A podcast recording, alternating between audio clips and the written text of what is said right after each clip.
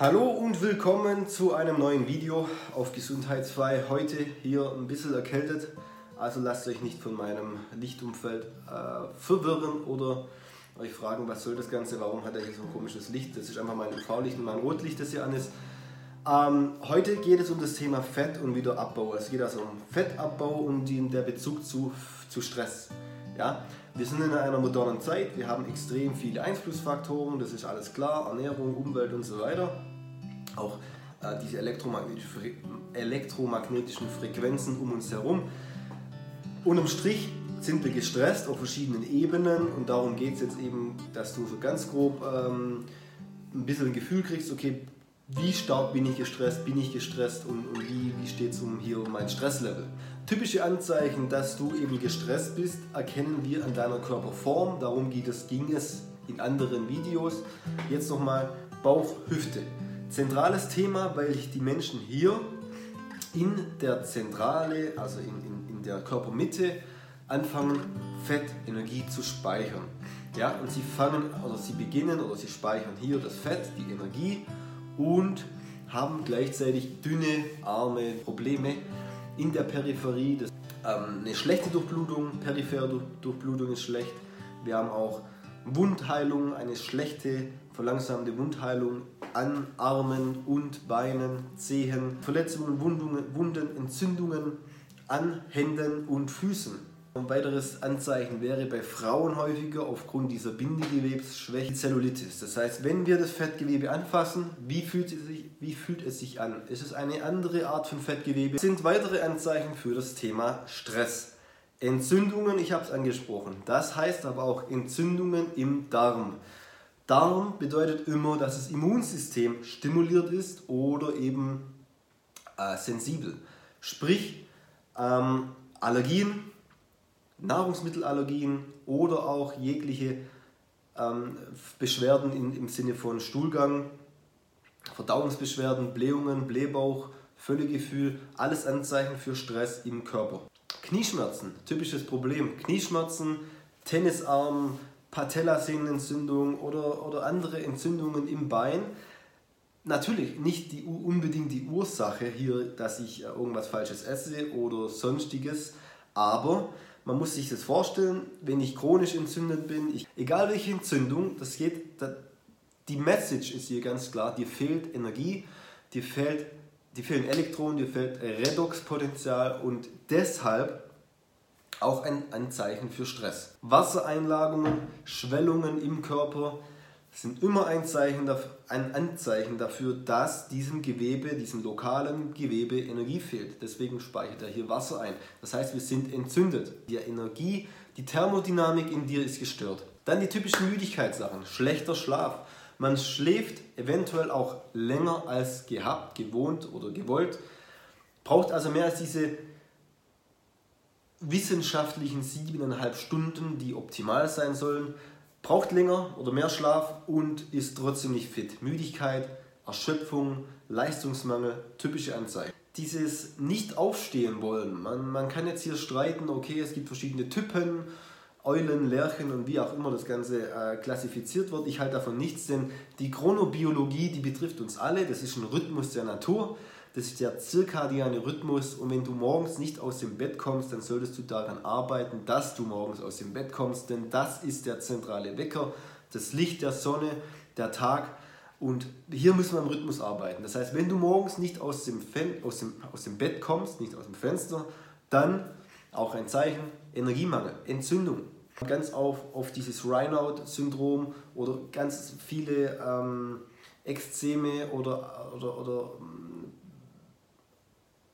Einrisse, gerade in der Kälte, einfach ein Anzeichen von schlechter Durchblutung und, ich möchte es hier kurz vorwegnehmen, dein Fetthaushalt. Omega-3, Omega-6, Bullshit. Hier stimmt was nicht und daran solltest du arbeiten, daran kannst du auch arbeiten. Und ich garantiere dir, wenn du dir da Zeit lässt und du wirklich unter, unter ähm, diesen Hauteinrissen hast oder diese Entzündung, achte mal darauf, gib dir mal ein paar Jahre, logisch, aber ändere deine Ernährung und du wirst sehen, da wird sich einiges verändern. Sprich, auch Hautprobleme generell ist ein Zeichen von Entzündung, ein Zeichen von Energiemangel. Und immer auch Haut spiegelt auch irgendwo fraktal, embryonal den Darm. Also wir sollten dann immer auch wieder zurückkommen zum Darm. Wir haben natürlich auch diesen Heißhunger, wir haben die Gelüste nach Süßem, nach Salzigem. Auch das kann ein Anzeichen sein, dass dein Körper einfach Energie braucht und irgendwie deine ganze Neurosensignalisierung dich dazu führen will und versucht, damit du eben schnelleren Zucker isst. Und das hat natürlich auch eine deepere Message. Dann haben wir auch die Nachmittags, Nachmittagsmüdigkeit oder einfach die Müdigkeit nach einem Essen. Natürlich muss man jetzt hier wieder variieren, was esse ich. Esse ich extrem schwer, fettig oder esse ich einfach nur, esse ich leicht, ja, einen Fisch oder sowas. Klar zu machen, dass es nicht normal ist, dass wenn oder dass du nach einem Essen in dieses Loch kommst, in dieses Mittagstief. Ich möchte, dass du nicht einfach das Ganze so abschiebst und sagst, ja, ich bin halt einfach nach dem Mittagessen immer müde, sondern nee, nee, nee, das ist ein Zeichen, dass da entweder deine Ernährung nicht, überhaupt nicht passt, aber unter diesem Ernährungsproblem liegt ein zentrales Problem in deinem Verdauungstrakt, in deinem Darm. Selbst Potenz, die Libido, hat oder ist letztendlich ein Zeichen dafür, dass dir Energie fehlt. Heißt, dass du gestresst bist. Äh, keine, keine sexuelle, kein sexueller Antrieb wäre letztendlich ein Zeichen dafür, dass dir einfach Energie fehlt. Wirklich auf Zellebene Energie fehlt, weil wenn wir wieder entwicklungsbiologisch das Ganze betrachten, Natur, in der Natur dreht sich alles darum. Es dreht sich alles um Sex, es dreht sich alles um Nachkommen. Und wenn du keinen Bock hast auf Sex, dann ist das eine Message. Auch Emotionen, emotionale Labilität. Es ist ja gerade so ein bisschen ein Trend, dass, oder dieses, ist so ein bisschen neumodischer Trend, dass ganz viele Probleme auf die Psyche abgeschoben werden. Oder dass man sogar in die Psychosomatik geht und dann nach Ursachen sucht und dann, ja, es ist der Vater, es ist die Mutter, es ist die Kindheit. Das mag alles sein, da mag es bestimmt auch Gründe für geben. Ich möchte aber gar nicht, dass, dass, wir, dass wir in dieses neumodische zu arg reinfallen. Dass Emotionen, die kommen an die Oberfläche, da, dass wir uns diesen Themen stellen. Diese Labilität, dieses Flattern, diese Energiemangel, dieses Zittern, das kommt nicht einfach nur ohne Grund. Dann fehlt ihm Energie und deswegen bist du labil, labil, instabil. Heißt, ich möchte einfach, dass diese emotionalen Geschichten, dass es dir als ein Zeichen ist, dass es dir einfach sagt, okay, hey, mein Körper ist schwach, der ist gestresst, ich bin höchstwahrscheinlich auch einfach, ich habe einen Energiemangel, okay, und ich bin deswegen halt so emotional äh, labil und geschwächt. Und das heißt, wir haben auch da ein Problem, für Schulkinder, die nicht aufmerksam sind, die dann eben, äh, da gibt es einen Begriff für in, in, der, in der Medizin, der mir jetzt gerade nicht einfällt, typisch Kinder, die dann eben schlecht schlafen, die dann in der Schule nicht, Aufmerksamkeit, nicht aufmerksam sind, schlechte Noten schreiben und so weiter, nicht, nicht fähig sind, sich, sich, zu konzentrieren. Habe mich so ein bisschen angesprochen gefühlt, weil ich selber ähm, immer Probleme hatte, mich zu konzentrieren. Und ich habe mich jahrelang reich an Kohlenhydraten ernährt. Also das war einfach diese heimische Ernährung für uns zu Hause. Und da möchte ich niemandem Schuld zuschreiben oder sowas, sondern es geht mir nur darum, mein Körper funktioniert einfach besser auf Fetten. Wenn ich weniger Kohlenhydrate esse und diese Kohlenhydrate im Rhythmus variiere, geht es mir kognitiv, neuronal einfach besser. Das sollte hier noch eine kleine Message, Message sein an Kinder, an Jugendliche, an dich als vielleicht Eltern, Versuch's mal. Wenn dein Kind Konzentrationsschwierigkeiten hat, könnte es auch darin liegen. Da sind ja meistens andere Sachen noch im Hintergrund. Die, die Leute, die Kinder sind gestresst von der Schule, von Lehrern, emotional. Da verändert sich vielleicht viel, denn auch in der Familie. Da gibt es vielleicht viel, da gibt viele, viele Themen.